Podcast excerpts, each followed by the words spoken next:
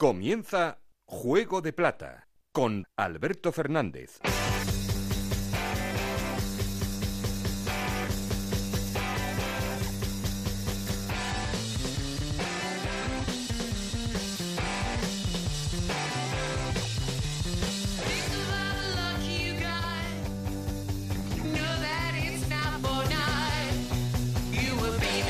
Tal? Muy buenas, bienvenidos a Juego de Plata, el podcast de Onda Cero en el que os contamos todo lo que pasa en Segunda División.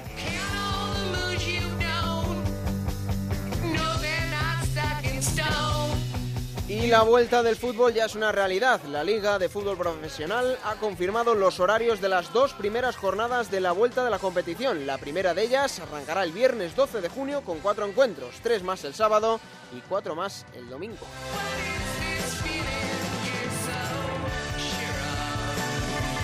Y como viene contando estas últimas semanas Raúl Granado, esos 45 minutos que quedan del Rayo Albacete se van a disputar antes de todo, pues bien, también hay fecha y hora, el jueves 11 de junio a las 10 y media de la noche. Y desde esta semana ya sabéis que muchos eh, equipos en primera y segunda división están entrenando de manera total, todo el grueso de la plantilla preparando esa cuenta atrás para que ruede el balón. Y también noticias de renovaciones en los banquillos porque tanto Luis Carrión en el Numancia como Sergio Pellicer en el Málaga han ampliado sus contratos una temporada más. Y ya sabéis que como siempre queremos estar en contacto con vosotros, para eso tenemos un perfil de Twitter, arroba juego de plata, un correo electrónico, juego de plata arroba gmail.com. Hoy tenemos preparado otro programa más con protagonistas con información, junto a Raúl Granado, con Ana Rodríguez en la producción, Juanma Frasqueta los mandos técnicos, no estoy solo porque... Esto es Juego de Plata, el podcast de Onda Cero en el que te contamos todo lo que pasa en Segunda División.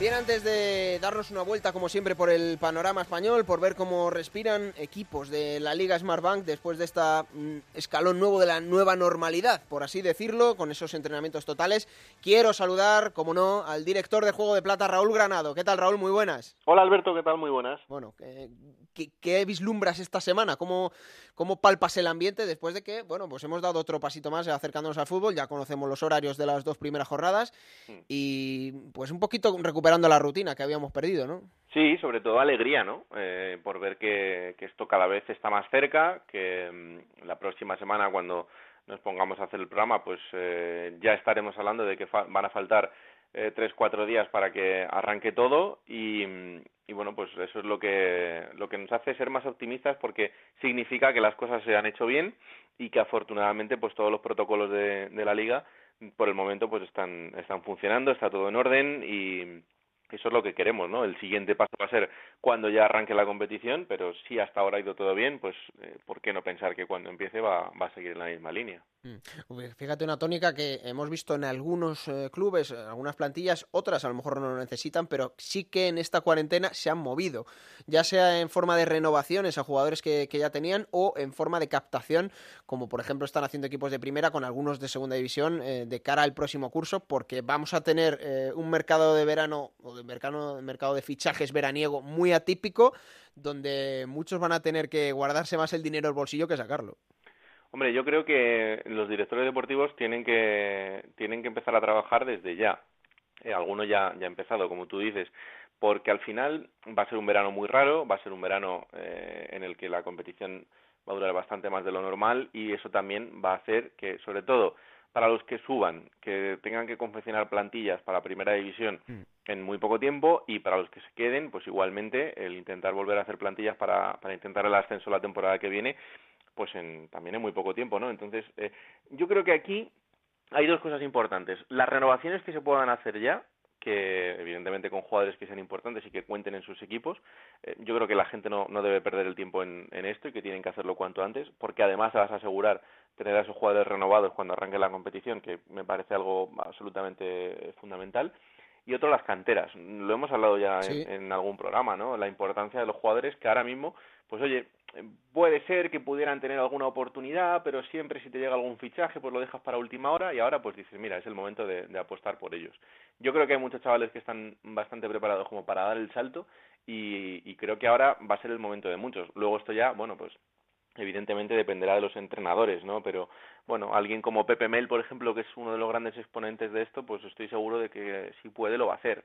Eh, o alguien como que conocemos muy bien como Sandoval en el en el Fuenlabrada, pues si su proyecto continúa eh, también lo, lo va a intentar, ¿no? Eh, bueno, eh, este tipo de, de entrenadores creo que van a tener mucho ganado en ese sentido porque no van a tener miedo de, de poner este tipo de, de jugadores y, y me parece que es lo más sensato en, en, un mercado como este. Mm, bueno, luego le preguntaremos a, a Gancedo, pero por ejemplo el Sporting eh, ha renovado a Grajera, a José Grajera hasta 2024, que es eh, seguramente la mayor perla que tenga Marea ahora mismo en, en lo que es el, el escalón anterior al, al, primer equipo, ¿no? Por lo tanto mm. se está moviendo como tú dices.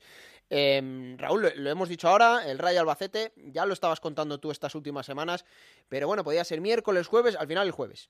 Sí, la intención no era esta, la intención es que fuese incluso el martes, mm. pero según me cuentan, desde dentro de la liga ha habido bastante recelo en cuanto a que este fuese el partido que abriese el fútbol otra vez.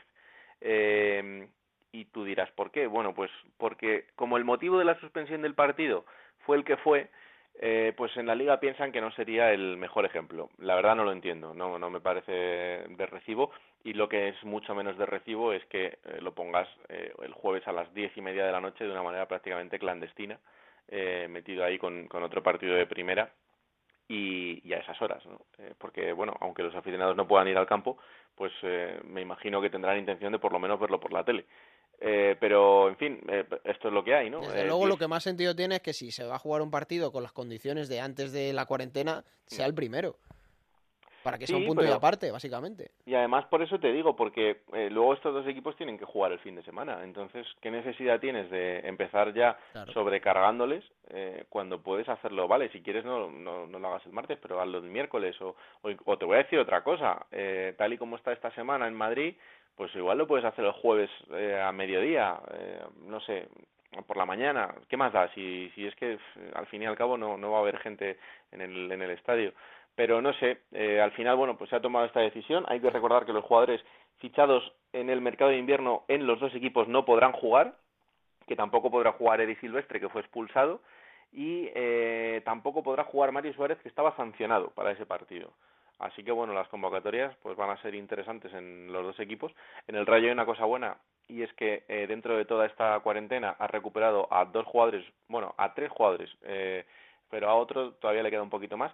Pero hay dos que ya están listos, que son Santi Comesaña y Pozo, que son súper importantes los dos.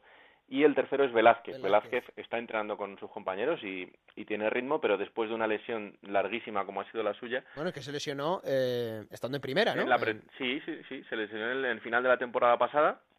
Y, y entonces, bueno, pues ahora imagino que todavía querrán estar un poco más seguros, ¿no? Pero, pero sobre todo con Mesaña y Pozo es una grandísima noticia que puedan volver.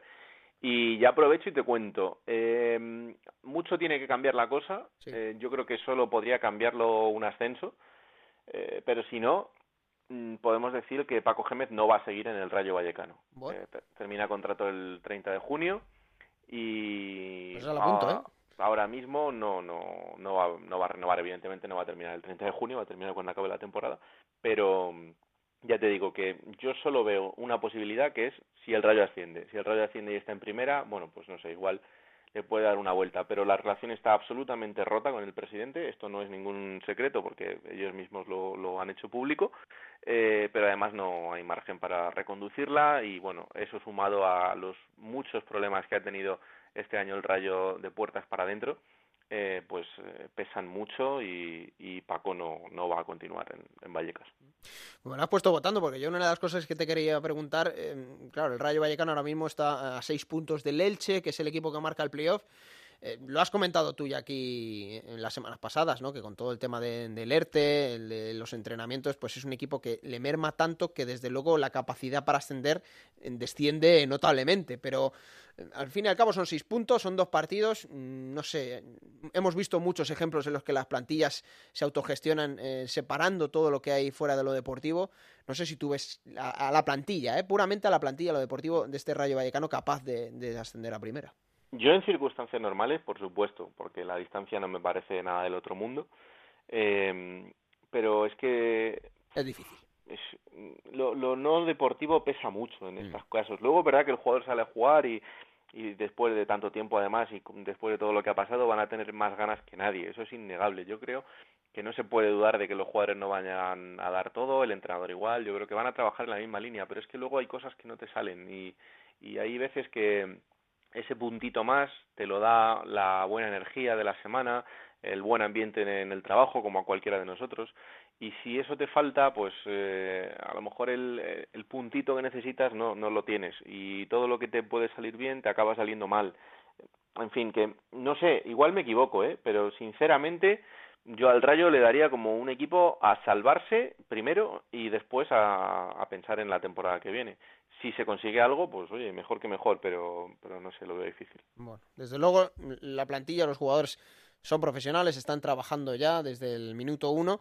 Y bueno, el otro día leía eh, con los compañeros de marca a Advíncula, el, jugador del Rayo Vallecano, que decía prácticamente nos están matando los entrenamientos, ¿no? Hemos visto cómo en las sesiones ya de grupos más amplios se trabaja más lo físico, pero lo de Paco Raúl eh, marca un listón, ¿eh?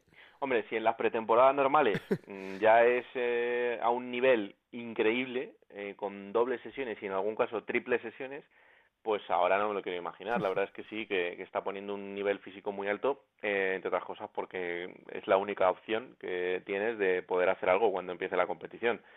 Son 11 partidos muy comprimidos, más luego si entras en el playoff y si no estás preparado físicamente después de estar estos días en, en casa, pues va a ser difícil. Y en el caso del Rayo, como en muchos de los casos de, de la segunda división, hablamos de gente que ha estado dos meses en su casa apañándoselas con una bici estática y cuatro pesas y poco más.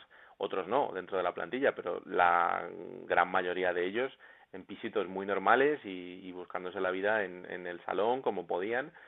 Quiero decir que el, el trabajo a recuperar es, es grande y yo creo que se va a concentrar todo en estas dos semanas una vez que ya pueden volver a entrenar todos juntos. Bueno. Desde luego lo vamos a ir contando aquí, vamos a ver cómo avanza. Y, no me quiero olvidar antes, Raúl, de despedirte, porque claro, estamos hablando muchas veces de cómo se tienen que expandir los clubes eh, internacionalmente y en segunda división, que tiene que ser una de las segundas más potentes, no solo de Europa, sino del mundo, cómo los clubes crecen, ¿no? Hemos visto cómo el Fuenlabrada eh, ha estrenado una red social china que ha utilizado Juan Mamarrero de, de traductor y eh, vamos, dice mucho también de lo que está creciendo este club, ¿no? Que ya se ha expandido pues, eh, con el, panorama y el escaparate que te da la segunda división, que es el fútbol profesional, pues es otro club que está creciendo bastante. Mm, totalmente. Yo creo que al final eh, son las ganas de, seguir trabajando, ¿no? Las ganas de, de, seguir dando a conocer lo que lo que tienes. Eh, yo creo que al final muchas veces pensamos en hacer grandes cosas y a lo mejor no, no, no es tan complicado, ¿no?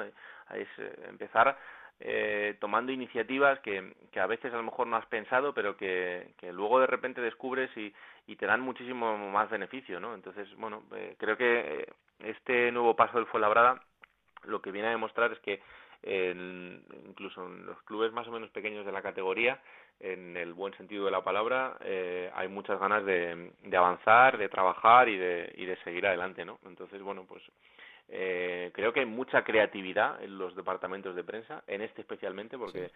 eh, lo lleva un auténtico fenómeno y alguien que conoce muy bien los medios de comunicación, como es Álvaro de la Rosa, pero pero que afortunadamente hay, hay mucha creatividad entre, entre los equipos de segunda. Bueno, pues sí, pues ahí lo dejamos porque Álvaro de la Rosa al frente, como tú dices, de, de este Fuela está haciendo las cosas muy, pero que muy bien.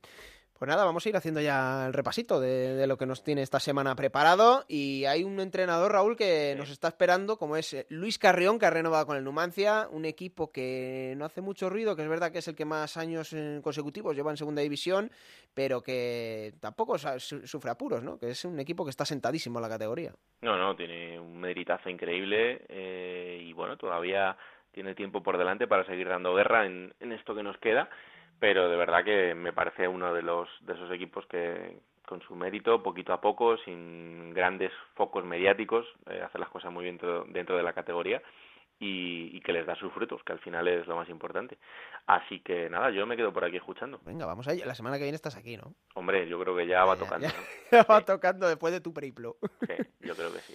Un abrazo, Raúl. Un abrazo, chao. Bueno, pues lo primero de todo es hacer la llamada al líder, que como es lógico y normal, es el Cádiz de Álvaro Cervera, que no se ha movido de la clasificación, como tampoco se ha movido de Onda Cero en Cádiz, José Antonio Rivas. Hola José, ¿qué tal? Muy buenas.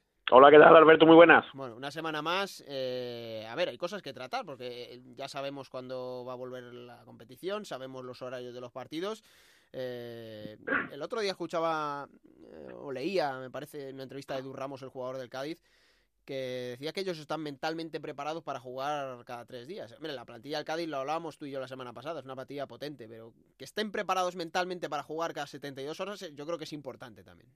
Sí, bueno, hay varias cosas. Primero que, que la plantilla de este año del Cádiz, como decíamos el otro día, pues es más larga, es más extensa que la de otras temporadas y, y también una cosa a tener en cuenta y que, y que es interesante para analizar, si nos fijamos en los últimos años de, del Cádiz, eh, desde que está Cervera en el banquillo, pues normalmente el equipo, aunque ha tenido un bachecito al principio, exceptuando este año, eh, suele empezar bien. Eh, la primera vuelta eh, consigue un gran número de puntos y normalmente eh, en estos últimos años en eso del mes de febrero, marzo como mucho, pues ya ha conseguido esos famosos 50 puntos y ya pues eh, sigue, sigue hacia arriba, ¿no? Hasta donde llegue.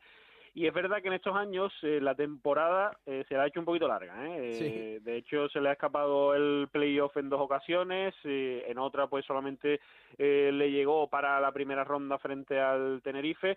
Entonces, eh, intentando ¿no? Eh, los aficionados por aquí quedarse con lo positivo de todo esto, si es que tiene algo, pues bueno, eh, el parón puede hacer que ese final de temporada, esa temporada larga, que se le hace un poquito cuesta arriba al Cádiz, pues no exista. Y entonces, pues ahora el hecho de empezar de nuevo y de tener esta mini pretemporada, eh, los aficionados lo están encarando con, con optimismo en ese sentido, pensando que se le da mejor al Cádiz eh, esto de empezar de nuevo que el hecho de, de tener que afrontar las 42 jornadas de, de seguido. Bueno, mm, es verdad que, por ejemplo, en cuanto a la delantera y demás, mm, puede estar, eh, puede ser uno de los equipos más capacitados Sí. para jugar eh, cada tres días, porque bueno, porque tiene cuatro delanteros de, de nivel y puede ir hasta, hasta rotando, ¿no? Y que jueguen 90 minutos cada uno eh, a la semana solamente. Eh, que se- seguramente pues haya alguna que otra posición que menos, pero bueno. Oye, hay eh, muchas teniendo en ganas de ver a Álvaro Jiménez, ¿eh? Es verdad que el año pasado hizo muchos goles en Almería, ha venido en este Mm. mercado de invierno al Cádiz. Sí, y es un también le poco puede una- venir bien. Es una de las incógnitas, pero hay ganas de verle.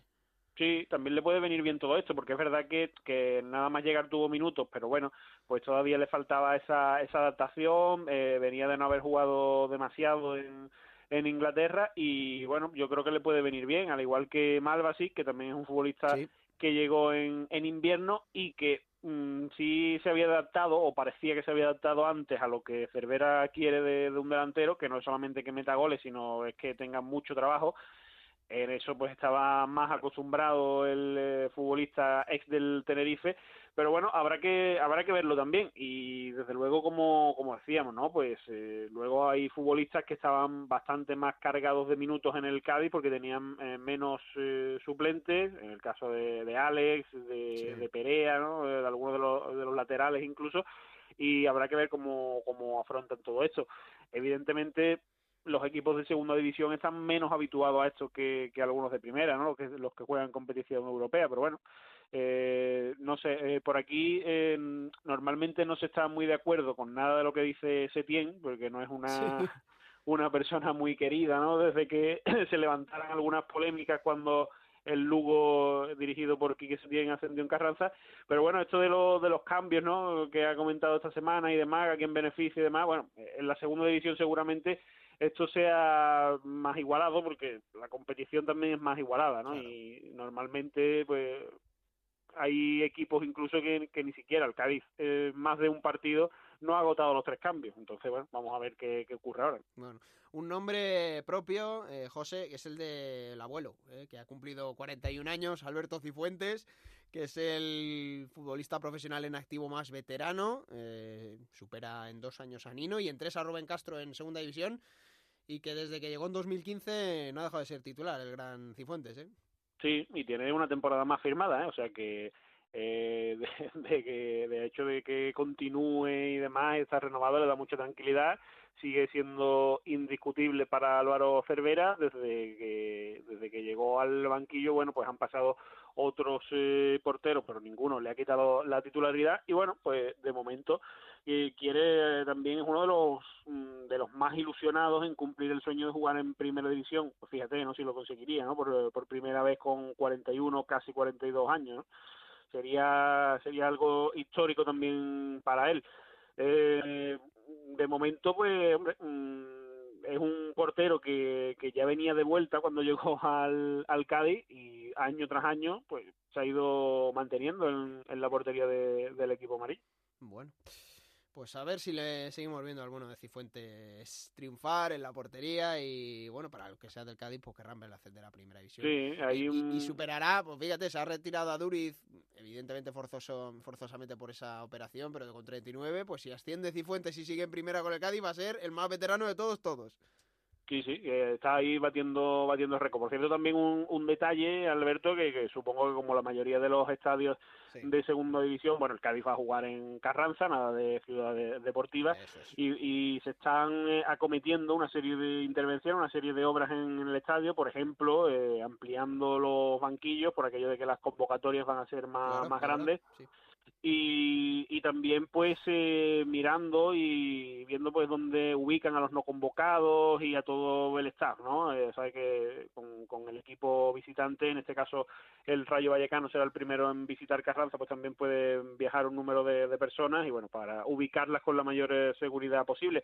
Por cierto, ese partido frente al Rayo Vallecano, que siempre es uno de los más señalados en el calendario para el Cádiz y para el Rayo, dos aficiones sí. eh, prácticamente hermanadas que se llevan muy bien, con un gran ambiente que, que se vive.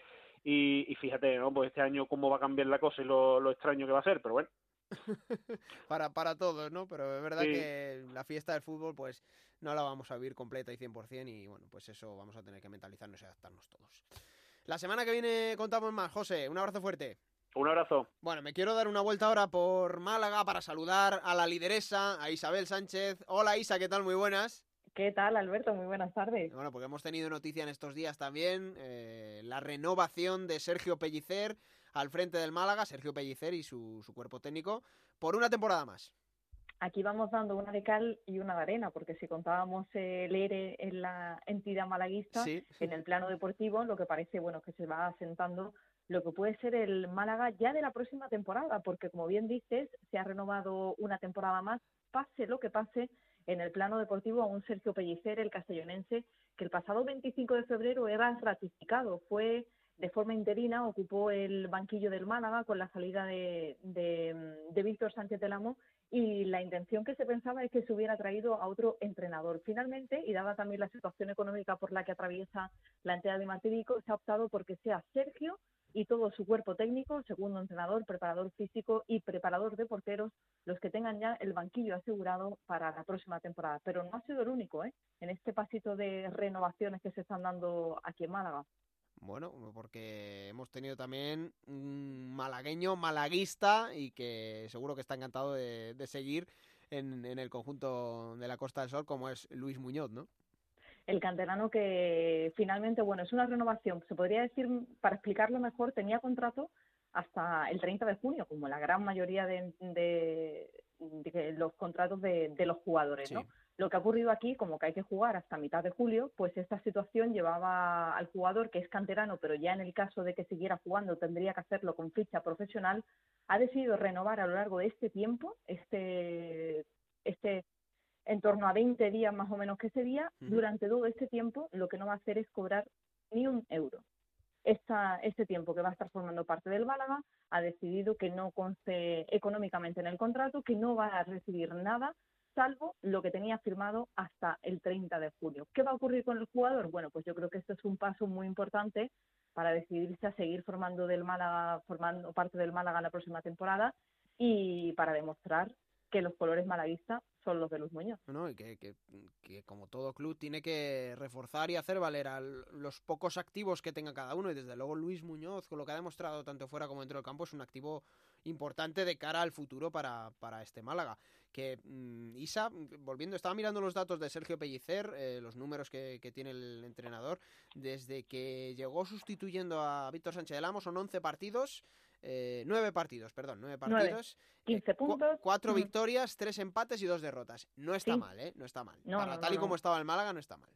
No, ha sumado 15 puntos y además esto es lo que se está repitiendo aquí a lo largo de todo el confinamiento y de durante todo este tiempo de, de desescalada, Alberto, que el equipo llegaba en un buen momento. Es verdad que acababa justo de perder en casa frente al Zaragoza, pero se sabía que el equipo Maño era uno de los candidatos a ocupar el año que viene la primera división, a lograr el ascenso pero se estaba viendo buen fútbol, estaba jugando, eh, se sentía además bastante, la plantilla bastante eh, compenetrada con todo este sistema de juego de, Sergio Pellicer, se estaba dejando ver en el, en el césped y había ganas de seguir viendo a este Málaga, porque lo curioso también de todo esto es que se podría decir que estaba tan cerca de un sitio como del otro, a tres puntos del descenso, pero es que estaba también hasta tan solo ocho de, del playoff, ¿no? En cara, estos tres partidos que hay adelante, con muchísima, muchísima ilusión aquí en Málaga. Bueno, pues eh, nos alegramos desde luego que Sergio Pellicer siga contando con esa oportunidad al frente del proyecto del Málaga y que el año que viene pues le sigan saliendo las cosas un poquito mejor y, vaya todo bien por ahí.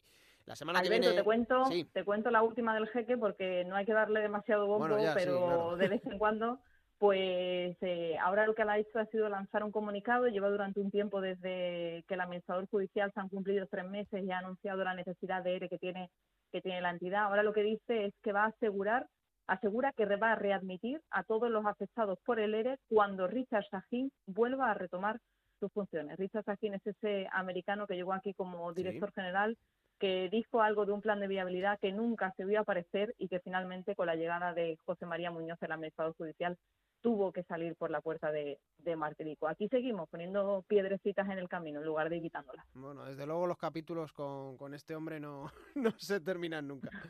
La semana que viene hablamos y contamos más del Málaga. Isa, un abrazo. Otro beso para vosotros, un beso. Turno ahora para irme a Onda Cero en Gijón. Saludo a Juan Gancedo. ¿Qué tal, Juan? Muy buenas. Hola Alberto, muy buenas. Bueno, eh, eh, estamos hablando de, claro, cómo pueden llegar los equipos, que a ver a quién le afecta más este parón, a ver en qué condiciones llegan todos.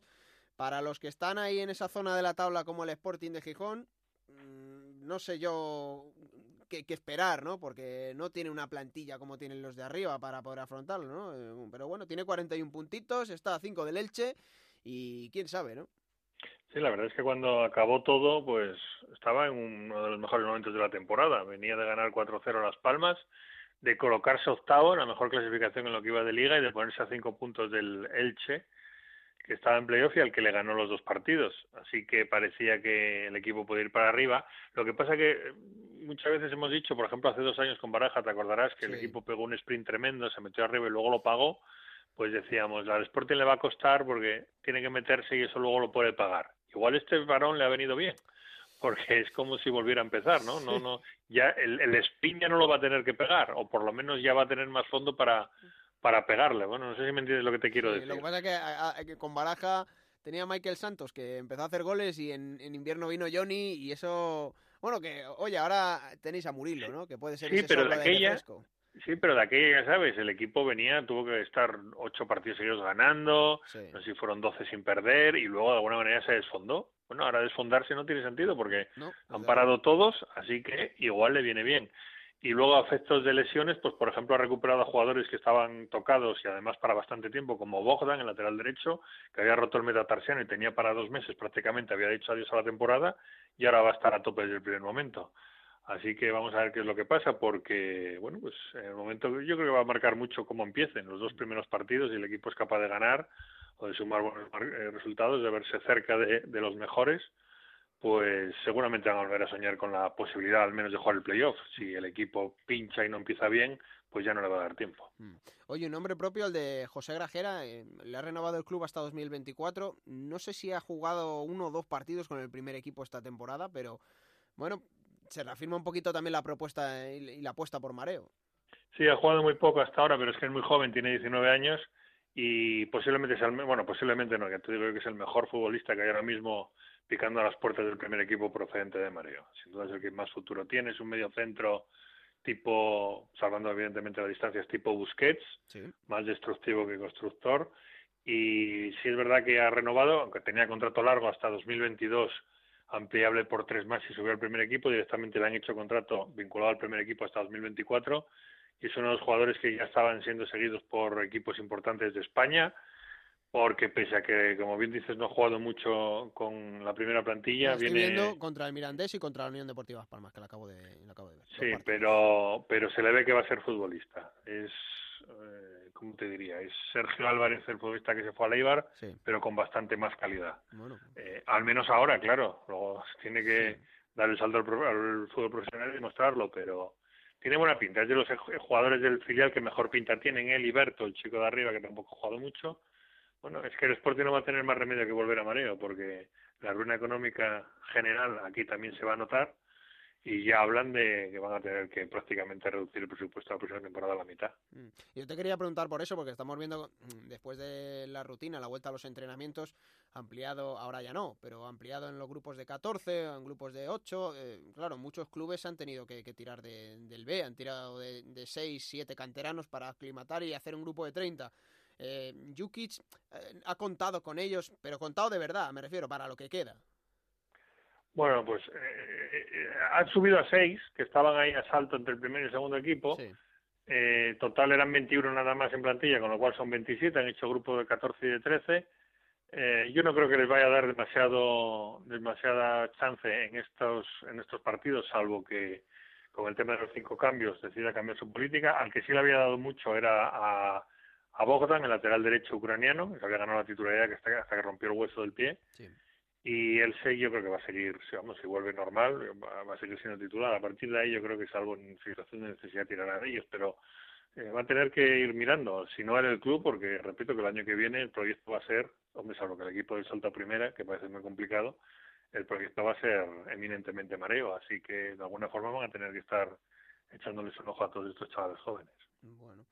Eh, un hombre que pasó por mareo y que te quería preguntar también por él, por bueno, para hacerle un guiño, ¿no? Y recordar su etapa en, el Sporting y que ha anunciado su, su, retirada en estos días, es Raúl Cámara, que bueno, este, esta, esta temporada había estado jugando en el Córdoba, pero creo que va a seguir, seguir ligado a la disciplina del Córdoba, pero bueno, ha anunciado su retirada y en el Sporting estuvo cuatro años en el primer equipo y en Mareo también estuvo en el Sporting B, creo recordar. Por eso te pregunto por Raúl Cámara, que creo que eh, dio buen rendimiento allí, ascendió con, con Preciada al equipo a primera y bueno, pues por hacerle un guiño, Juan.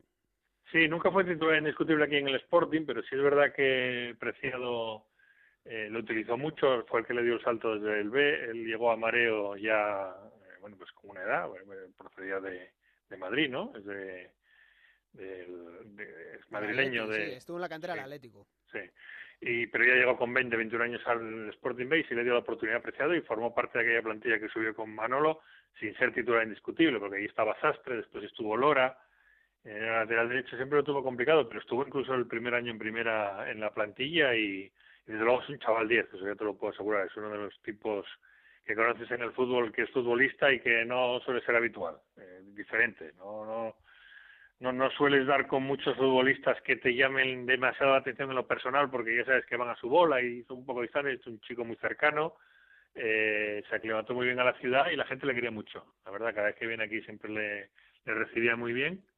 Y sí, cómo pasa el tiempo, la verdad.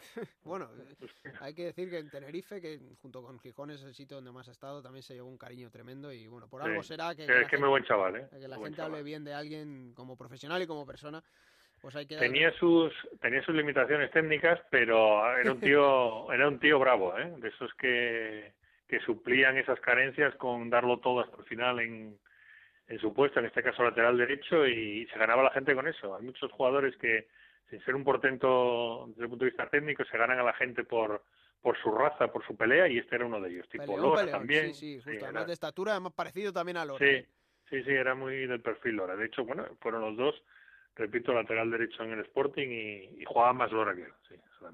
Bueno, pues ahí queda el recuerdo para Raúl Cámara, a ver si de aquí a unas semanas podemos hablar pronto con él para repasar su carrera, que repetimos, ha anunciado su retirada después de 14 años jugando al fútbol, 13 de ellos en, en segunda división. Bueno, Juan, por la semana que viene contamos más, a ver cómo sigue entrenando el conjunto de Jukic, ¿vale? Muy bien, Alberto, un abrazo. Y ahora me quiero marchar hasta una de las islas más bonitas que tiene la segunda división española, que es Tenerife, y hasta Onda Cero, que allí está, como siempre, al pie del cañón, Yendi Hernández. Hola, Yendi, ¿qué tal? Muy buenas. ¿Qué tal, Alberto? Un saludo desde, desde Canarias. Bueno, eh, ¿cómo se está viviendo la situación allí? Porque eh, es verdad que eh, ha habido renovaciones en, la plantilla durante toda esta cuarentena, pero también puede haber salidas, ¿no? Que parece que ya están casi confirmadas. Sí, fundamentalmente el caso de, Luis Pérez, ¿verdad? Alberto, te, te refiere. Luis Pérez Maqueda, eso es. El lateral derecho, el sevillano, de Utrera, eh, precisamente como José Antonio Reyes, ¿no? en esta semana, en estos días, se cumple la efeméride del, fallecimiento. El futbolista Luis Pérez, eh, que estuvo en el Sevilla C, en el Sevilla Atlético, en el Real Jaén en Segunda B, luego ficha por el Elche en Segunda División, desciende el Elche y acaba recalando en el Tenerife. El Tenerife, de hecho, lo rescata en una negociación que fue bastante polémica, ¿no? Y el Elche incluso puso alguna traba. Eh, tres años de contrato, tres años con rendimiento desigual realmente de Luis Pérez, irregular en sus dos primeras temporadas. Este año sí ha explotado. ¿Y, de qué forma? Claro, y prácticamente ya lo tiene cerrado en primera división el Real Valladolid, ¿no? Mm. Tenerife que está recibiendo críticas porque considera la afición y el entorno que es un jugador que está siendo tan determinante, tan llamativo y, que se va a marchar cumpliendo contrato, ¿no? Y, y, que se va a marchar sin dejar un euro en la caja del equipo y es que nadie se iba a imaginar ¿no? que Luis Pérez fuera a mostrar este rendimiento tan, tan extraordinario. ¿no? Su secreto ha estado en un plan de preparamiento físico especial, específico, en verano, antes de que comenzara la, la temporada y para cuando el Tenerife comenzó a tantear la renovación este año un poco ya era tarde, ¿verdad, Alberto? Porque eh, tanto estaba destacando eh, que otros equipos de primera ya habían llamado la atención, ¿no? Y de hecho, eh, ya el agente Luis Pérez hace poco había dicho que en caso de que el futbolista se quedara en segunda, ese tópico, ¿no? El Tenerife sería, bueno, pues una prioridad. La primera opción, sí. Exacto, sí, evidentemente que ya, que ya estaba encaminado, ¿no? Bueno, lateral derecho un galgo, ¿no? Un poco estilo Jordi Alba, por así decirlo, pero en diestro, de llegar permanentemente, de centrar, rara vez tira puerta, no, no tiene buen golpeo, pero sí trepar la banda, ¿no? Ofrecerse, dar salidas, tirar paredes con el interior, eh, profundizar, bueno, de esos laterales un poco modernos, ¿no? Físicamente muy potente, muy veloz, que disfruta subiendo y este año realmente ha hecho partidos memorables, ¿no? Contra el Albacete, contra el Lugo, contra el Sporting, eh, siendo un, jugador determinante, recuperando el sitio rápido después en defensa, eh, quizás a veces defiende un poco con las manos y, le pitan alguna falta que podría, que podría evitar, pero bueno, 25 años, una edad ideal, un proceso de madurez de, cuatro años en segunda división con el Elche y después tres años en el Tenerife, e insisto, ¿no? Apunta a primera división, no es oficial, apunta al, al Valladolid en principio, aunque evidentemente todavía falta mucho para la permanencia de, de, pues, de muchos equipos, entre ellos el Real Valladolid, pero que sí, que sí se ha convertido Luis Pérez en un jugador muy apetecible y uno de los de los más importantes, ¿no? Este año en segunda y así se refleja en el interés que ha despertado. Y hablando, Yendi, otro nombre eh, de buen rendimiento y de jugador importante que lo comentaba antes con Juan Gancedo, porque también pasó por Gijón, que ha anunciado su retirada, como es Raúl Cámara, y que llegó en 2013 a Tenerife y se fue siendo un gran capitán y con todos los honores se marchó del conjunto chicharrero. Sí, yo no recuerdo una despedida eh, tan, vamos a decir, eh, sentimental, tan sentida y tan cariñosa como la que tuvo Raúl Cámara del Tenerife, incluso con, con sus hijos, eh, salió en Lord de multitudes, dio una rueda de prensa posterior a su despedida, evidentemente con, con lágrimas, bueno, un jugador muy querido, ¿no? Por la afición, porque de esos jugadores, como digo yo, de los que ya no quedan, ¿no? En el sentido de, oye, que suplen toda su falta, vamos a decir, de, de habilidad o, de talento o de, o de capacidad técnica, pues con un punto honor pero de otra época realmente, ¿no? Una de estos auténticos carpinteros del fútbol, un jugador que puede jugar de lateral en las dos bandas, como era Raúl Cámara, sobre todo bastante carismático, ¿no? Muy entregado, además coincidió un poco con aquella temporada, recuerda, del Tenerife de Martí, en la que estuvo cerca del ascenso a Primera División, eh, con aquella final de ascenso ante el Getafe, ¿no? Raúl Cámara era un, un fijo, un indiscutible en aquel, en aquel vestuario y sobre todo siempre ha sido jugador mm, tremendamente como de caseta, ¿no? De, vestuario, de hacer piña, de, hacer grupo y al que sus compañeros respetaban más allá de su carácter en el entrenamiento, porque también reconocen que era un jugador que entrenaba al límite, ¿no? Y que era muy duro. Muy peleón, en, sí, sí. En las entradas, muy peleón, muy batallador y, y, que por tanto el día a día, también a veces en los partidillos, bueno, pues iba con todo. Pero, pero en fin, ¿no? Grandísimo profesional que, que se retira y efectivamente uno de los jugadores, eh, Alberto, con más partidos en segunda división en, la historia. Hmm. pues mm, como se lo he dicho a Juan antes, hacerle nuestro particular homenaje y humilde a, Raúl Cámara, recordando esa figura durante 14 años como profesional y donde fue clave y muy importante en el, en el Club Deportivo Tenerife. Bueno, Yendi, la semana que viene contamos más, ¿vale? Muy bien, un abrazo. Bueno, momento para saludar y para felicitar a un entrenador de eh, un equipo de segunda división que, bueno, ha recibido una buena noticia, ya no porque sea solo alargar un, proyecto en, el fútbol profesional, sino porque además es un buen entrenador y va a seguir una temporada más al frente del Club Deportivo Numancia. Luis Carrión, ¿qué tal? Muy buenas. Bueno, muy buenas. Bien, todo bien. Bueno, lo, primero, obligado, imagino que estarás contento, satisfecho, ¿no? Después de la renovación.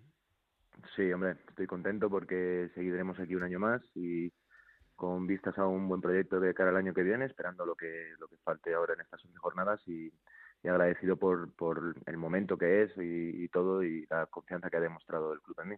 Mm. Es una temporada muy rara, muy atípica, muy extraña para, para todos. Em, ¿Ha influido todo este parón, esta situación de la cuarentena en prolongar tu contrato o es algo que, que teníais acordado antes de, del parón? Bueno, la verdad que lo hemos ido hablando desde hace no mucho. Eh, probablemente con, con, si no hubiera habido parón, eh, hubieran pasado las jornadas y se hubiera tomado la decisión más adelante, pero, pero bueno, eh, más o menos lo desde hace dos o tres semanas. Mm. ¿Qué es con lo que, bueno, hay que decir que ha renovado tanto tú como tu cuerpo técnico, sí, eh, ¿qué es mm, con lo que más satisfechos habéis estado este primer año en el Club Deportivo Numancia, con lo más satisfecho que os quedáis de vuestro equipo? Bueno, eh, en general como equipo creo que hemos ido eh, haciendo un buen año. Es verdad que al final ahora estamos teniendo peores resultados, pero no creo que tanto de juego. Y, luego, bueno, este, yo personalmente satisfecho de un poco el club en el que estoy, ¿no? Todo el mundo te avisa cómo es el Numancia, pero hasta que no estés aquí no te das cuenta de, la grandeza de este club. Mm. Eh, mm, te diste a conocer para mucha gente, para otros no, pero para muchos te diste a conocer en tu etapa en el, en el Córdoba, en esta segunda división. ¿Qué ha cambiado de esos años? Tampoco hace mucho, pero ¿qué ha cambiado de la liga como era hace dos, tres años a como es ahora? Eh, imagino viviéndola de manera distinta, en dos clubes muy distintos, pero lo que es la competición, ¿qué crees que ha cambiado? Bueno, creo que, que, para mí cada vez hay más nivel. O sea, creo que hay más dinero en muchos clubes, mm. muchos que bajan de primera, mantienen presupuestos altos y, y cada vez hay mejores jugadores, ¿no? Eh, eso es bueno. Difícil para los equipos que estamos ahí, pero bueno para, para el interés general de todos, ¿no? Yo creo que la, la competición va subiendo. Habrá que ver un poco el año que viene qué pasa con todo esto, ¿no? Porque no sabremos, pero creo que cada vez es más complicado y, cada vez veo mejores jugadores, por lo menos es lo que yo veo desde hace dos, tres años atrás ahora. ¿Cómo habéis afrontado esta, esta situación, tanto tú como tu cuerpo técnico, tu plantilla, los jugadores, mm. las inquietudes que a todos os surgen? ¿Habéis tenido contacto continuo con el club eh, de todas esas dudas que, que pudiesen surgir? ¿Cómo habéis llevado todo este periodo hasta que os habéis vuelto a reencontrar? Pues mira, la verdad que con tranquilidad, porque sí que es cierto que todos tenemos dudas, pero claro, cada vez que se ponía una solución a esas dudas, luego cambiaba, porque es que era imposible saber qué se, qué se tendría que hacer o qué podría pasar, ¿no? Porque ha ido cambiando todo, evolucionando, ¿no? Y en comunicación continua con el club, sí, intentando pues, tampoco leer mucho ni volverme muy loco en cuanto a todo, porque demasiada información creo que tampoco era buena y sí que trabajando desde casa y creo que los chicos han hecho un buen trabajo y, y cuando nos hemos podido encontrar, pues pues todos mejor y contentos de vernos y poder trabajar, que es lo que nos gusta. Eh, Luis, con, todas estas prisas de, bueno, aparentemente las prisas de, que volviese el fútbol, de que se tenía que retomar algo tan importante que supone eh, un porcentaje mm, contundente del, Producto Interior Bruto español, la importancia del fútbol, ¿os habéis sentido mm, como un juguete, tanto para bien como para mal, ¿no? El foco, el centro del foco de atención, eh, los deportistas, los futbolistas en este caso, que se habla mucho de vosotros para bien o para mal y que en este caso a lo mejor estabais siendo un poco mareados todos. Bueno, pero creo, a ver, en mi opinión, es que creo que todo el mundo, ¿no? O sea, no, mm. quiero decir, todo el mundo ha tenido dudas en algún momento o ha intentado hacer todo de la mejor forma posible y ha cambiado. Es verdad que, que el fútbol eh, genera un, dentro del Producto Interior Bruto un grande, ¿no? Dinero grande. Eh, hay muchos intereses, pero en este sentido creo que tenemos que ser un poco responsables todos, hacer las cosas bien. También ha estado mucha gente trabajando que no que no gana tanto como los futbolistas y lo han hecho por el, por el bien de todos y, nosotros tenemos que hacerlo porque es nuestro trabajo, porque nos gusta y porque seguramente eh, habrá mucha gente a la que le entretenga, ¿no? Dentro de que se ha mirado todo siempre con una con unas, unas medidas de seguridad para que no pase nada. Eh, es verdad que lees de todo tipo de comentarios y cada uno tiene su opinión, pero en este sentido yo creo que tenemos que ser positivos y siempre respetar, eh, pues como todo el mundo, como cualquiera que va a trabajar, ¿no? Intentar hacer las cosas bien y, y que poco a poco se vaya levantando esto. Lo decías tú antes, mucho si nos hubiéramos guiado por, por comentarios o informaciones que se escuchaban, eh, muchos no hubieran querido ni volver ¿no? a, trabajar. Claro, claro, es que yo el primer día empecé viendo noticias todo el día, telediarios y demás, y dije, ya no veo más porque me voy a volver loco. parecía que era el y llevamos dos días solo.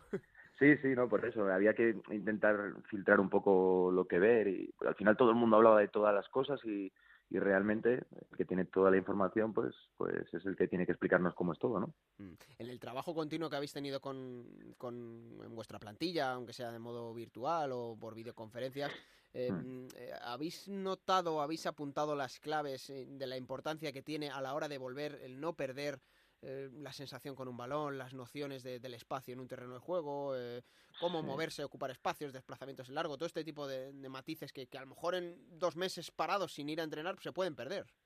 Sí, sí, no, se pierden seguro. O sea, yo he sido futbolista y cuando estás tres semanas de pretemporada vuelves y el balón parece cuadrado. O sea, esto, esto es así. Pero, pero bueno, dentro de eso eh, creo que hemos tenido tiempo para poder estar en contacto con el balón y ahora tendremos dos semanas para trabajar y, y creo que debe ser suficiente. Además, aunque no sea suficiente, todos los equipos estamos igual, con lo cual eh, vamos a estar en igualdad de condiciones, que, es lo importante. Mm. Bueno, eh, acabando ya con, todo este tema de la situación especial de, la cuarentena, eh, ahora hay unas nuevas normas a las que adaptarse o intentar hacerlo al menos, jugar cada 72 horas, los cinco cambios en cada partido, todas estas cosas, ¿cómo lo ves? Evidentemente es algo que hay que cumplir, pero mm, quiero saber tu opinión. Bueno, eh, yo creo que debemos eh, emplear poco tiempo en quejarnos de todo esto. ¿no? Yo lo de las 48 horas no lo veía por, de ninguna de las maneras. Era imposible recuperar un jugador en 48 horas. Pero eh, si se tiene que jugar en 72 horas, lo intentaremos hacer. Intentaremos, cuando alguien no esté bien, rotarlo. Que no es lo mejor, o no es lo mejor, no es lo que estamos acostumbrados, porque estamos acostumbrados a semana a semana. Aquí en Madrid y Barça son equipos que juegan miércoles-domingo, miércoles-domingo, Atlético igual y están acostumbrados. Nosotros no, pero nosotros, ni nosotros, ni el Cádiz, ni el Girona, ni el Fuenlabrada, entonces, es lo que te digo, creo que estamos en, en, en igualdad de condiciones todos, ¿no? Y, y joder, es cierto que algunos tienen un presupuesto más grande y a lo mejor puedes decir, bueno, pues tienen más jugadores, ¿no? Pero pero creo que partimos todos desde la misma base y, y hay que adaptarse. Yo creo que emplear mucho tiempo en quejarse de todo esto no es lo mejor, para mí, mi opinión, ¿eh? Y respeto a todo el mundo lo que quiera decir, pero yo no he parado ni cinco minutos a pensar en si 72 horas, si, si tres días, cuatro días, ¿no? Es lo que hay, hay que adaptarse y hay que intentar tener los jugadores bien y me gustaría que mis jugadores pensaran igual, la verdad. Mm. Desde luego es una buena filosofía para, para afrontar mentalmente que hay una importancia brutal del trabajo mental de cada uno, de cómo afrontar una situación atípica como esta, ¿no? Que en mes y medio tengas que, que jugarte todo prácticamente. Sí, sí, no, te tienes que jugar mucho en 12 semanas, pero también es lo que hay, es que no hay que hacer, no hay que pensar mucho más. Yo creo que se intenta hacer de buena fe para que para que esto pueda acabar también lo antes posible y, y de la mejor manera posible. Seguramente habrá más lesionados, porque lo estoy viendo en otras ligas, que hay que hay más lesionados y eso es un lastre, pues intentaremos afinar todo lo que podamos y, y hasta intentar que vaya lo mejor posible, la verdad. Mm. Bueno, dejando un poquito de lado esto y volviendo al asunto de tu renovación, Luis, em, ¿eres de proyectos cortos o te gustaría al menos tener proyectos cortos, medianos o, sí que de verdad eh, te gustaría echar raíces y hacer un proyecto importante en el fútbol profesional, en segunda, en primera división, pero bueno, en este caso en segunda, que es lo que tienes ahora? Hombre, lo ideal que todo el mundo te dirá es donde estés bien, pues intentar eh, crecer y estar muchos años, pero ya sabemos que esto es imposible. no, te lo, te lo, digo porque hay, hay, entrenadores con los que hablas y dices, yo creo que estar más de dos, tres años en un club, eh, a uno el trabajo le, le, quita ambición. Sí, no, por ahí iba, ¿no? Que, que eso va en función de, de lo que piensa el club. Si el club va evolucionando, hmm. pues igual que la ambición que tiene cualquier persona, cualquier entrenador, pues ¿por qué no? ¿no? Pues si cada año quieres ser mejor y vas evolucionando, ¿qué pasa? Muchas veces el entrenador del mensaje, el, mensaje del entrenador cansa, ¿no? Y, y estás dos años en un mismo sitio, tres años, y al final eh, los jugadores te miran ya como diciendo otra vez, este me va a decir lo mismo, ¿no? y, pero creo que, no sé, creo que en segunda no es tan, tan así, porque al final la mayoría de clubes cambian muchos jugadores cada año, eh, se cambia también mucho entrenador. Creo que este es un club muy bueno para intentar crecer, eh, eso es la intención que se tiene aquí dentro de los límites presupuestarios, que lo sabemos todos, pero se quiere crecer y yo estoy encantado, encantado de eso. Además que siempre estamos viendo 25 ceses de entrenador cada año en segunda A y, es raro un club como el Numancia, ¿no? que lleva tiempo sin, sin cesar un entrenador. Mm, la verdad que hablas con, bueno, entrenadores también, compañeros tuyos, pero con los jugadores principalmente, y todos te hablan eh, muy bien de, del Numancia, ¿no? Que es un sitio tranquilo, espectacular para crecer, con un trato increíble, con unas condiciones también y que se aprende muchísimo de, fútbol. Pero es verdad que eh, lleva 10 años seguidos en la categoría. Creo que ahora mismo, junto con el Lugo, es de, los dos equipos que más tiempo de seguido llevan en, la categoría. Y excepto hace dos años que jugó en playoff, pues parece que al Numancia le falta un poquito, ¿no? Dar un pasito más adelante, que siempre está en esa zona tranquila de la tabla, pero que a lo mejor le falta más ambición, entre comillas, según, según mucha gente. Sí, sí, eso es un poco lo que vas diciendo, ¿eh? que es mi opinión y lo que yo he trasladado al club. ¿no? Yo creo que, que hay que intentar siempre crecer y, intentar mirar hacia arriba. Está claro que es complicado, ves equipos que bajan de primera con 30 millones de presupuesto. Eso es imposible ¿no? a día de hoy.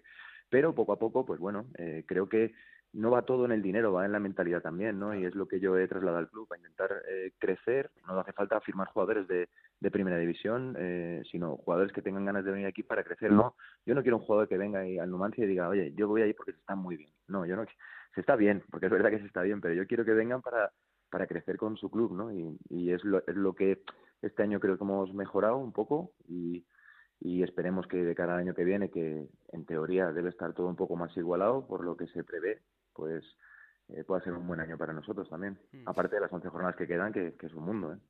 No, no, y que muchos equipos que a lo mejor tienen un objetivo claro antes del parón ahora se dan cuenta de que eh, han cambiado las cosas, ¿no? Porque lo hablamos antes, jugar cada 72 horas, pues necesitas también una plantilla amplia y no todos los equipos de segunda división ahora mismo pueden acometer eh, unos calendarios así. Sí, sí, sí, está claro. Es que esto te cambia. Tú tienes tres partidos en una semana, si consigues nueve puntos en una semana ha cambiado tu, tu ambición en la liga, ¿no? O al revés, si los pierdes eh, y estabas ahí medio que, pues de repente te ves a luchar por otras cosas, ¿no? Entonces va a ser importante eh, lo que tú dices, pues si no tienes una plantilla amplia, tener una, tener una plantilla fuerte y física y mentalmente. Mm. Te hago la última, Luis. Eh, uno ve tu Numancia y, hombre, es un equipo muy bien, muy bien equilibrado, pero se fija en el centro del campo y ve nombres como Oyarzun, Otegui, Álvaro Aguado, Gus Ledes, Eric Morán, es casi gente que tiene buen trato del balón y quizá a lo mejor es lo que se, lo que se dictamina, ¿no? No sé si es lo que tú buscas, que el centro del campo sea el punto fuerte de tu equipo.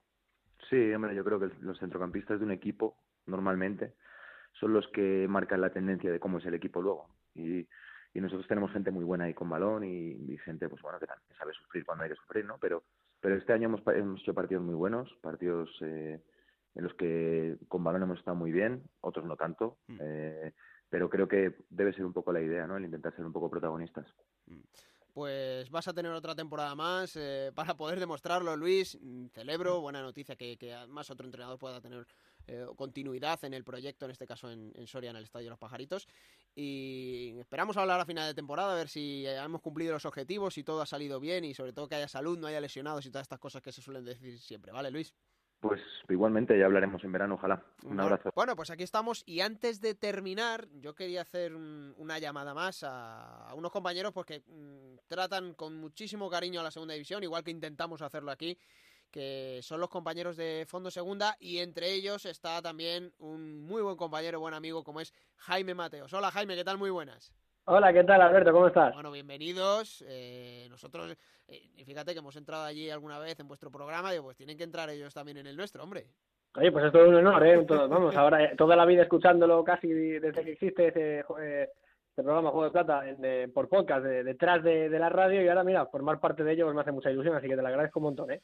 Bueno, pues eh, encantado nosotros de que, estés aquí y que Fondo Segunda siga tratando y siga dando ese espacio que, merece la Segunda División, como intentamos hacerlo humildemente aquí en, Juego de Plata. Eh, quería tener una charla contigo, Jaime, de, bueno, pues cómo ves la situación, ¿no? Un poco genérica de cómo está la Segunda División y esa mini competición, como muchos están llamando, de lo que queda ¿Y quién crees que puede salir más beneficiado o más perjudicado de esto? Porque lo veníamos hablando ya la semana pasada, ¿no? Todos tienen las mismas plantillas, hay plantillas más eh, profundas que otras, con más fondo de armario, otros que tienen jugadores que a lo mejor vienen de primera y están más acostumbrados a competir cada 72 horas. Eh, hay muchos matices. Esto, mira, yo lo he calificado, me tomo la, libertad de, bautizarlo como un mundial doméstico, porque va a ser una competición en un mes, en verano, todos con ese ambiente un poco disfrutón, de festividad con el calorcito, eh, viendo fútbol con, familiares y demás dentro de casa, eh, pero eh, sin ser un mundial, sino una competición doméstica, en este caso primera y segunda. Bueno, yo creo, dentro de toda esta, de esta forma de llamarlo, creo que hay tres equipos que por plantilla, para mí, tendrían que dar un paso adelante, porque estoy convencidísimo, sin tener pruebas ni tener una bola de cristal, que van a haber muchas lesiones por estrés, ya las está viendo, musculares. Eh, hoy en Las Palmas ya se ha conocido la primera de todas, es decir, que todos los equipos poco a poco van sumando sus primeras bajas, ¿no? Entonces, eh, creo que los equipos con mayores, eh, mayor profundidad de plantilla van a tener lo mejor, y en este caso creo que Huesca, Almería y Girona son los tres equipos que mm, como, tienen más fondo de armario y con mucha calidad, porque también son equipos con muchísimo presupuesto en la Liga Smartbank, pues tendrían que dar un paso adelante y tendrían que tener muchas herramientas para recomponerse ante alguna, alguna lesión o algún contratiempo, como está, como está viendo, ¿no? Como va a ser lógico. Entonces, sí, con ese ritmo de competición de 72 horas, yo creo que ahí las plantillas más profundas son las que mejor lo tienen. Sí, fíjate que sobre el papel mm, sí que dejamos claro, ¿no? Este escenario, pero eh, ahora estaba charlando con, con Luis Carrión de, después de su renovación con el Numancia y le, sacaba este tema precisamente, ¿no? Los, cinco cambios que, que, se van a poder hacer, que si va a favorecer más a las, a las plantillas más amplias, él decía, bueno, es que es que eso no tiene por qué ser así. Es que a lo mejor yo tengo un chaval que es muy bueno, que lo tengo en el B y ya está entrenando conmigo todo este mes y pico y, a lo mejor le doy una oportunidad y es el que sorprende y es el que de verdad marca la diferencia. Y es algo que estamos viendo también en determinadas plantillas. Algunas lo necesitan más que otras, pero el hecho de subir a chavales 5 o 6 para entrenar con ellos y que se les dé esta oportunidad creo que es un escenario fantástico para todos ellos. Esa es la otra cara, efectivamente, Alberto, esa es la otra cara de la moneda. Eh, las plantillas que son más cortitas, que a lo mejor no tienen eh, tanta, no tienen una plantilla de 25 fichas A, por ejemplo, eh, van a tener que tirar de jugadores del filial. Y ahí sí que va a ser una magnífica oportunidad para conocer jugadores jóvenes que a lo mejor no, no conocíamos, jugadores que siempre están ahí un poco como entre el primer equipo y el segundo, que se les va a dar, como dices tú, como bien ha dicho Luis Carrión, pues es la oportunidad de, de a lo mejor darles un hueco cuando en condiciones normales pues no lo tendría. No, en hay un equipo en el que pienso para esto que es eh, una plantilla corta, que está más bajo metido y que tiene mucho talento en el filial, como es el Racing. El Racing tiene muy pocos jugadores, tiene eh, bueno muchos jugadores cedidos, que también vamos a ver cómo, cómo, cómo vienen en este primer tramo de, esta nueva temporada o, este, o esta reanudación. Y ahí yo creo que va a tener mucho sitio pues, jugadores como Javi Siberio, como Pablo Torres, es decir, jugadores que vienen pisando fuerte, que en condiciones normales eh, por mm, política de la plantilla del club no se les iban a dar oportunidades y que sin embargo ahora se convierten en elementos necesarios para poder compensar una plantilla que pueda ser un poco corta. Mm. Bueno, el Racing además tú lo conoces bien, o sea que, que, sabrás que tiene esa necesidad como aunque sea las antípodas de la clasificación, pero el Real Zaragoza está en una situación más o menos similar. De los que están arriba, seguramente el Real Zaragoza sea el equipo que mm, la plantilla más corta tiene o más justita va a ir para lo que viene. Sí, también es verdad que ya han empezado a darle un poco de, hueco a ciertos canteranos que han empezado ya también a entrenar con el, con el primer equipo. Y sí, en ese aspecto es verdad que es una plantilla muy corta, pero también es verdad que, que mm, tiene muy buenos suplentes. en cuanto a números, es verdad que, es más corta, pero en cuanto a suplentes, pues, por ejemplo, vamos a poder ver a Alex Blanco un poquito más, probablemente en la banda izquierda de, la Romareda, ¿no? porque vaya a tener mayor continuidad por algún contratiempo que pueda haber, que estoy convencido de que lo pueda haber. Eh, jugadores como a lo mejor como Ikbekeme se van a consolidar un poco más porque hace falta futbolistas con eh, buen físico, aunque bueno, James también es verdad que se tiene cierta tendencia a lesionarse, ¿no? Pero es un jugador físicamente muy fuerte.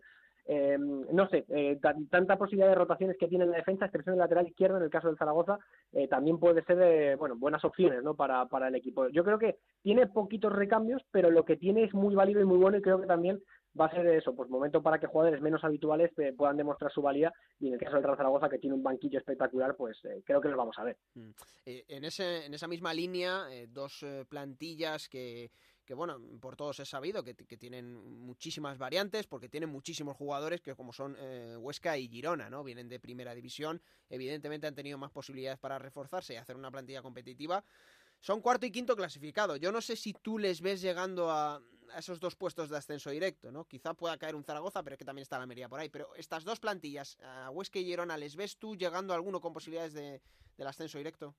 Eh, pues mm, es que pensando en lo que viene, o sea, lo que ha venido, mejor dicho, eh, lo que teníamos con el Cádiz y el Zaragoza tan fuertes, eh, mm. creo que no, directamente creo que no, pero claro, como esto se pone el contador a cero, pues no, no se sabe, pero desde luego con la teoría en la mano y partiendo de que no sabemos cómo van a entrar ni Cádiz ni Zaragoza en esta reanudación de la temporada, hay que tenerlos por lo menos en cuenta a estos dos equipos, incluso te diría yo a la Almería también para seguir peleando por ese segundo puesto. Em, eh, creo que son eh, equipos con unas plantillas de absolutamente de locos, con un nivel tremendo, con, eh, con delanteros en el caso de Almería como Darwin Núñez, el Huesca que tiene un plantillón mm. eh, súper compensada, con, muy numéricamente muy amplia, con no sé, con jugadores que pueden jugar perfectamente en primera, el caso del Girona que ha mantenido buena de la columna vertebral del año pasado a este, no sé, yo creo que hay que tenerlos en cuenta todos ellos para pelear por el segundo puesto, por lo menos, luego ya veremos, pero creo que no hay que descartarlos en absoluto.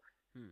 Luego, claro, está, está la visión que, que tenía hace unas semanas y que la comentaba John Pérez Bolo, decía, bueno, es que yo creo que del décimo para abajo vamos a tenernos todos que jugar la, permanencia, ¿no? Y porque tú miras al décimo, que precisamente, es la Ponferradina, tiene 40 puntos, y te vas hasta el Depor, que es el que primero marca la, la, zona de, de, peligro, y son 35, son 5 puntos entre todos esos equipos, y que quizá Jaime por ahí puede haber alguno que, sin tener muy claro el objetivo, si miro para arriba o para abajo, se puede despistar.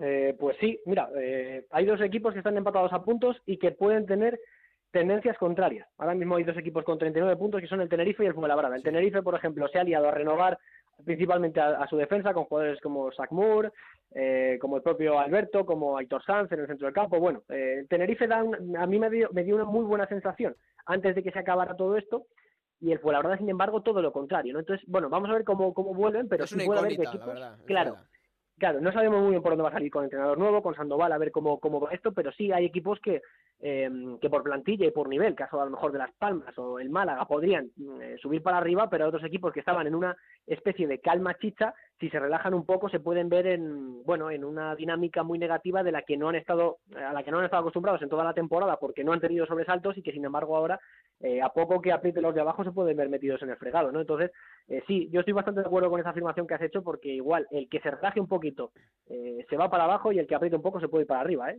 Mm.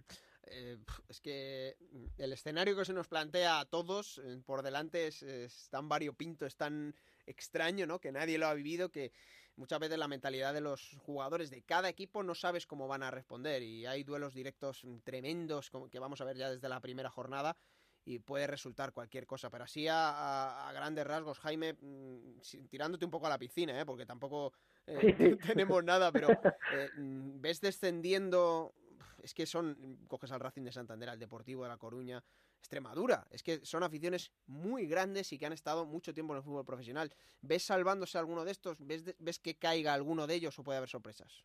Eh, yo no me atrevería a condenar a nadie, ¿eh? ni siquiera el Racing, que es el que peor lo tiene. Mm, el Racing cerró de más eh, antes del parón con una buena victoria contra el Numancia y ahí podía parecer que con el cambio de entrenador podía subir para arriba. A ver, son muchos puntos y es todo una incógnita, como dices tú, pero eh, yo no me niego a, condenar a ninguno de los cuatro que están ahora mismo, ni menos al Depor. ¿eh? O sea, el Depor ya vimos ese, ese arreón de, partidos consecutivos ganando y puntuando, eh, eh, casi ganando algunos partidos con, con, la fortuna que no había tenido otros días, ¿no? Entonces, yo creo que, que vamos, al, al Depor hay que darle todas las oportunidades del mundo de, salir y de mm, meterse más arriba. No sé si le va a dar para el playoff, yo creo que no, pero, pero bueno, hay que darle esas oportunidades. Y el Lugo y el Extremadura, pues, pues no sé, eh, Lugo, es, el es el que proveo, ¿eh? sinceramente. Y, mira que valoro el trabajo de, Curro Torres, pero creo que ah, los dos últimos años ha estado tonteando mucho con esa zona sin llegar a estar dentro.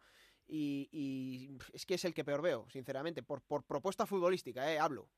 Bueno, pero fíjate que con Curro Torres el Lugo no ha ido mal. El Lugo además ha descubierto al chico eh, en la banda derecha de la CEN que, que, está haciendo un, un tramo de temporada tremendo. Eh, no sé, está cambiando algo en el Lugo, ¿no? Entonces, antes del parón también daba sensación de que era un equipo que iba para arriba, o, por lo menos no iba tan mal, ¿no? Y, en el caso de Extremadura, pues eh, tampoco ha perdido tantos partidos. Antes de, que se acabara todo esto, pues perdió contra el Oviedo, pero luego llevaba cuatro o tres partidos en el que había puntuado y había ganado y, no sé, había ganado rivales directos no sé, o sea, que no puedes condenar a nadie por lo que por lo que ha pasado antes, pero también teniendo en cuenta esa tendencia anterior, eh, no ves a nadie mal. Es decir, aquí se puede meter en el fregado cualquiera. Es que eh, tienes al Oviedo también ahí muy cerquita del descenso, al Numancia, que es un equipo que está constantemente tranquilo, eh, lo tienes ahí también muy cerquita. Entonces, el que, como lo has dicho tú, el que, se, el que se despiste o el que pestañee se puede ver metido en una vorágine de peligro de la que a lo mejor no sabe. Desde luego, por eso es tan bonita esta categoría y por eso nos gusta tanto hablar de ella y especular y ver los partidos y hablar de, los jugadores que,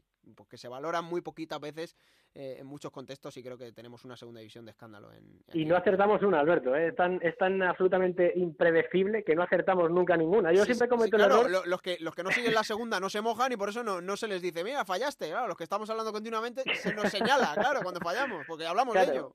Eh, mira, a mí siempre me preguntan todos los años la, que te, a ti te preguntan siempre, ¿no? ¿Quién crees que va a subir a primera? Pues, yo todos los años... Yo que sé. Claro, yo todos los años digo tres y no acierto ni una. Algún año he acertado alguno, pues por ejemplo el año del Alavés, que sube con Bordalás, pues ese año yo sí que eh, desde el principio, ¿no? Eh, pero el resto, vamos, el resto ni una. Y, es, complicado y este año tampoco, ¿eh? Yo este año tampoco estoy acertando ninguna. Entonces, bueno, eso es lo bonito, es lo maravilloso de esta categoría que nos hace disfrutar muchísimo del buen fútbol y de los jugadores jóvenes que vienen, que son muy, muy buenos, ¿eh? Bueno, pues a ver si a final de, de temporada, cuando acabe eh, vemos todas las que hemos acertado, Jaime, y volvemos a charlar otra vez para, ver cómo ha acabado la, segunda división, ¿vale? Eh, te cuento una rápido. Hay un tuitero que me tiene ya fichado desde el mes de agosto que me, pidió que, hiciera el, el veredicto y en el mes de diciembre me dijo, llevas 3 de 14, por ejemplo, me dijo. O sea, a, final de temporada hablamos, o sea, que me están a mí poniendo notas también. por eso te ¿eh? digo, que muchas veces mejor casi que ni hablar. por, eso, por eso te digo. Así que a ver cómo va todo, pero sí, cuando quieras, ya sabes, me puedes llamar, que estoy encantado de entrar aquí a Juego de Plata, que es todo bueno. Muchas gracias, Alberto. Bueno, un placer enorme, Jaime. Hablamos. Gracias. Abrazo enorme, amigo. Chao. Bueno, pues ya hemos puesto todo un poquito en orden, pero nos faltaba una cosa muy importante. Lo hemos dicho en la entrada, eh, que ya están eh, oficialmente publicados esos horarios de las dos primeras jornadas eh, de la vuelta a la competición, pero no son las dos primeras jornadas.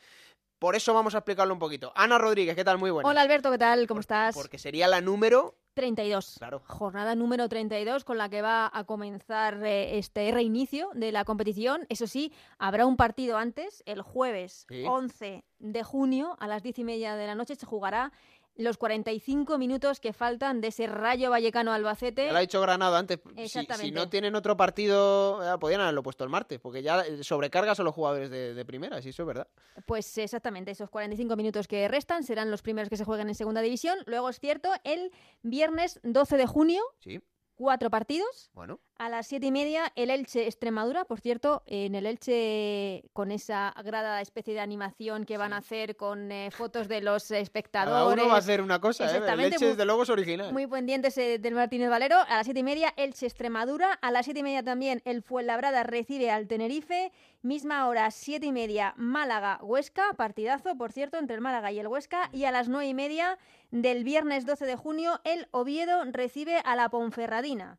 El sábado 13 de junio, tres partidos más. El... Uno menos que el viernes. Exactamente, uno menos que el viernes, son tres. El Racing recibe al Lugo, el Real Zaragoza recibe al Alcorcón y a las nueve y media, esos dos anteriores a las siete y media, a las nueve y media, otro partidazo entre Las Palmas y el Girona el partido en el que veremos si hay público o no. Bueno, a ver, Miguel Ángel Ramírez tiene sus cosas, pero se ha caracterizado también por dar mucha información. Pero bueno, eh, yo creo que en este caso, según Onda Cero, eh, la Unión Deportiva Palmas no va a jugar con público, ya lo podemos decir. Hombre, es que será, sería además discriminar ¿no? la competición, unos con público, otros sin público, sería un poco complicado ese tema. Sí, sí, vamos a ver, si es que porque un sitio esté en otra fase no puedes tener una ventaja, ¿no? Sería un agravio comparativo desde luego notable. Por eso nosotros, aquí en Onda hacer lo que decimos es que la Unión Deportiva Palmas no va a jugar a puerta abierta y... Puerta cerrada. puerta cerrada, claro. Al menos ellos solos. Si lo hace todo el mundo, pues sí, evidentemente. Hombre, claro, sí, sí, hay permiso para todos, pero... Exacto. Si no, pues sería, como dices tú, un agravio comparativo importante. Y el domingo se cerraría la jornada, domingo 14 de junio, con cuatro partidos. A las 5 de la tarde, otro partidazo, el Deportivo de La Coruña, que recibe al Sporting de Gijón. También a las 5 de la tarde, Mirandés Numancia. A las 7 y media, el Albacete frente al Almería. Y a las 9 y media se cierra la jornada, yo creo que con el partido de la jornada, entre el Cádiz y el Rayo Vallecano. Pues sí, eso es, la vuelta a la competición. Exactamente. Eh, pero mm, también se publicó la siguiente jornada, que es intersemanal, porque ya sabemos que va a haber fútbol todos los días y va a haber partidos, muchos equipos cada 72 horas. Pues esa misma semana ya va a ser la siguiente jornada que se ha publicado. Exactamente, que es la jornada número 33 y que comenzaría el lunes, el lunes 15 de junio con dos partidos, a las 7 y media Ponferradina-Elche y a las 9 y media partidazo entre el Tenerife y el Málaga. El martes 16 de junio continuaría esta jornada. A las 7 y media el Lugo recibe al Zaragoza. A las 9 y media el Girona recibe al Racing. Miércoles 17 de junio, más partidos. A las 7 y media, partidazo Almería-Las Palmas. A las 7 y media también Extremadura-Albacete. También a las 7 y media, el Oviedo recibe al Deportivo de La Coruña y a las 9 y media del miércoles 17 de junio, el derby entre el Rayo, de el Rayo Vallecano y el Fuenlabrada. Y el jueves, tres eh, partidos más para cerrar esta jornada número 33 en Segunda División. A las 7 y media, Huesca Mirandés. También a las siete y media el Numancia recibe al Cádiz y a las nueve y media del jueves 18 de junio para cerrar esta jornada el Alcorcón recibe al Sporting de Gijón. El Alcorcón recibe al Sporting de Gijón y antes va a la Romareda. Exactamente. El Zaragoza tiene que recibir al Alcorcón e ir a Lugo. a Lugo. Bueno, vamos a ver. Ya el otro día lo hablamos, ¿eh? que el Zaragoza, a ver la plantilla cuánto le da. Nos ha quedado cortita, ¿no? un poco cortita. Nos ha quedado cortita. Pero tiene gente de la cantera que, lo hemos hablado antes, Granado y yo, eh, ahora es momento para que salgan los chavales. y, si hay un equipo que tiene buena cantera en segunda, entre otros es el Zaragoza. El Zaragoza por cantera no se puede quejar porque además del, del once titular del Zaragoza, ahora mismo fundamental es Nieto, Guti, Soro, Momento de, de, ver a Les Blanco también. Y tres eh, fundamentales que vienen de, la cantera. Así que habrá que, ver eh, cómo, cómo nos adaptamos a la, a la nueva normalidad. A la nueva normalidad, la romareda vacía. mira, me estoy poniendo nerviosa ya de solo de pensar. No, no, es que eh, cómo me gusta esto de hablar ya de la jornada que viene, ¿no? Es una buena noticia y... Por cierto, voy a ponerme llorona, ¿vale? Se le da fatal al Zaragoza el Alcorcón. Bueno, y hay que decir, no, no, ojo, el Alcorcón, el mejor visitante después del Cádiz de, de toda segunda división. O sea que según estaban, al menos como acabaron antes del parón, mm, no lo va a tener fácil el Zaragoza. Bueno, a ver, a ver cómo viene Cagagua también y, compañía, como y, que Luis Suárez no haya perdido el olfato de gol la semana que viene más. Gracias, Ana. un abrazo. Bueno, eh, ya digo que me pone muy contento hablar de, la jornada que, nos viene, del fútbol que nos viene, pero ahora nos tenemos que ir para atrás, porque es el momento de que Pablo ya nos coja la máquina del tiempo y a ver qué nos cuenta hoy. El último derby de la Almería en el fútbol profesional.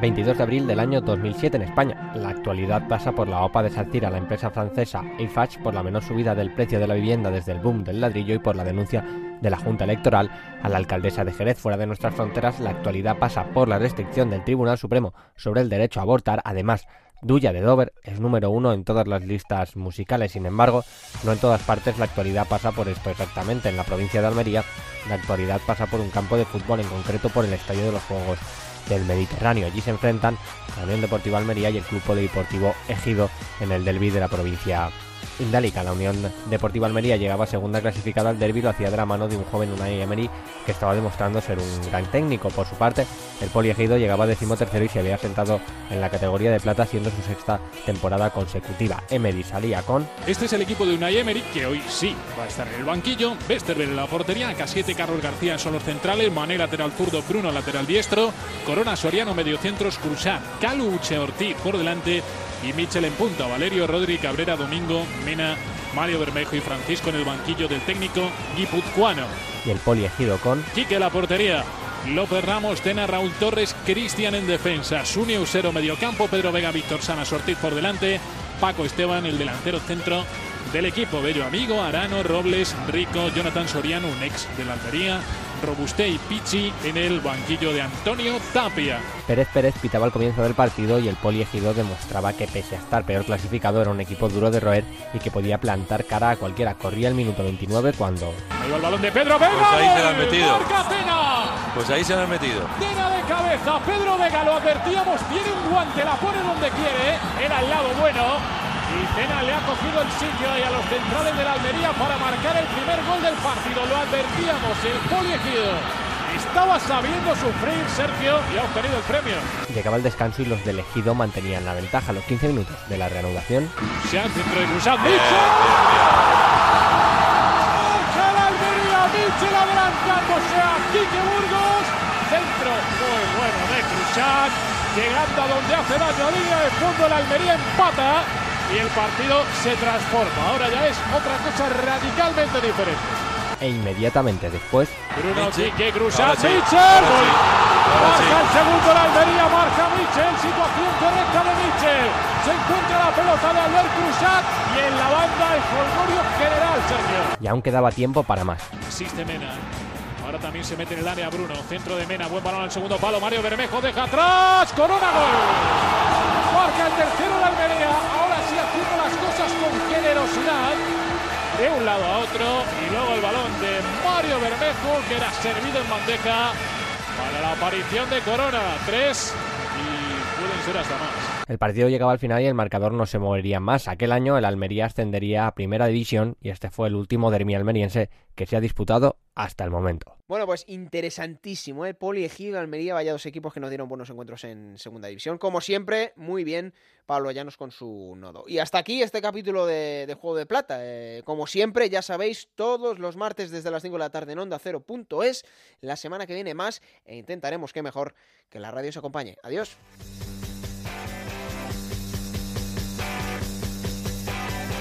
Raúl Granado, Alberto Fernández, Ana Rodríguez. Juego de Plata.